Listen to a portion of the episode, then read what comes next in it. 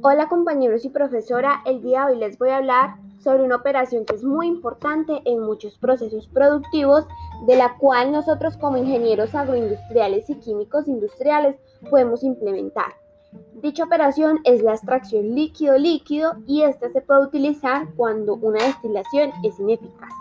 Por ende, se hace uso de esta extracción como operación de separación y se usa cuando se forman azeótropos cuando, la cuando los productos son sensibles a la temperatura, como tipo vitaminas, productos no volátiles, tales como sales metálicas y otros más.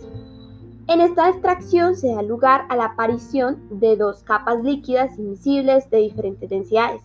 Una es la fase del extracto, esta es la fase líquida más rica en disolventes y en producto de interés. Y dos es la fase de refinado y es la fase pobre en disolvente y poco en el producto. Bueno, ingenieros y químicos, tengan en cuenta que hay que elegir el disolvente para extracción de acuerdo a los siguientes criterios.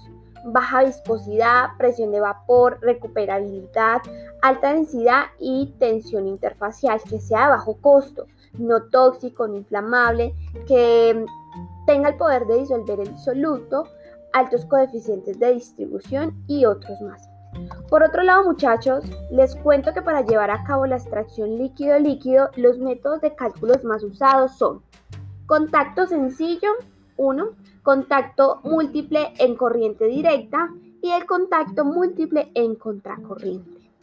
Bueno chicos, y por último, los sistemas ternarios se pueden representar por un triángulo equilátero, siendo el más común, en este diagrama los vértices representan los componentes puros, las aristas de él presentan las mezclas binarias y en cualquier punto del interior representa una mezcla ternaria. Y también hay otras representaciones como un triángulo rectángulo y el diagrama de distribución de equilibrio.